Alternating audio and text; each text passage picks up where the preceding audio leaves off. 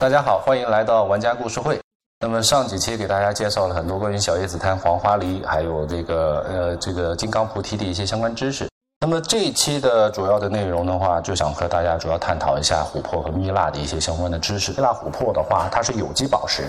它的脆性比较高，呃，不能就是说放在阳光直接照射的地方。很多人就是说，哎，觉得这个东西吊坠很漂亮啊，买了回去拴根绳子，然后就挂在车里边。那这样的方式是不可取的。蜜蜡这个东西的话，它的脆性比较高。如果你放在车里边，就是长时间经过这个太阳直接高温照射的话，很可能就会出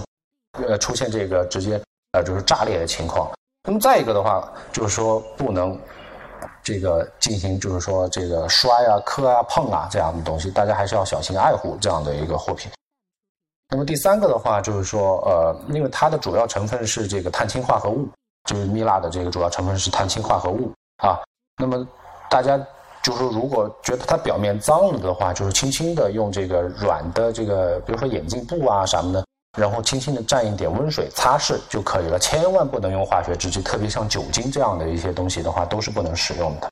那么呃，如果说是大家觉得佩戴一段时间以后，它的颜色啊，或者是它那个就是表面的发乌的这种情况怎么办呢？有一个最好的方法就是用丝袜。就是女士的那种丝袜，然后轻轻的对表面进行擦拭，很快就会亮起来。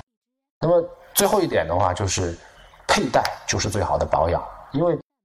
蜜蜡和琥珀的话，它都会跟人体的这个油脂、汗液进行一个呃充分的结合，它对它的颜色或者说是它的表面的性状的话，都会发生呃，就随着时间的推移都会发生一定的改变。这个也就是我们所说的，其实就是什么文玩里面常常说的叫做包浆。那么琥珀蜜蜡经常佩戴也会有这样的一个情况，所以最好的保养就是佩戴。好，那么下面就是我跟大家分享的这关于琥珀和蜜蜡的一些知识，谢谢大家。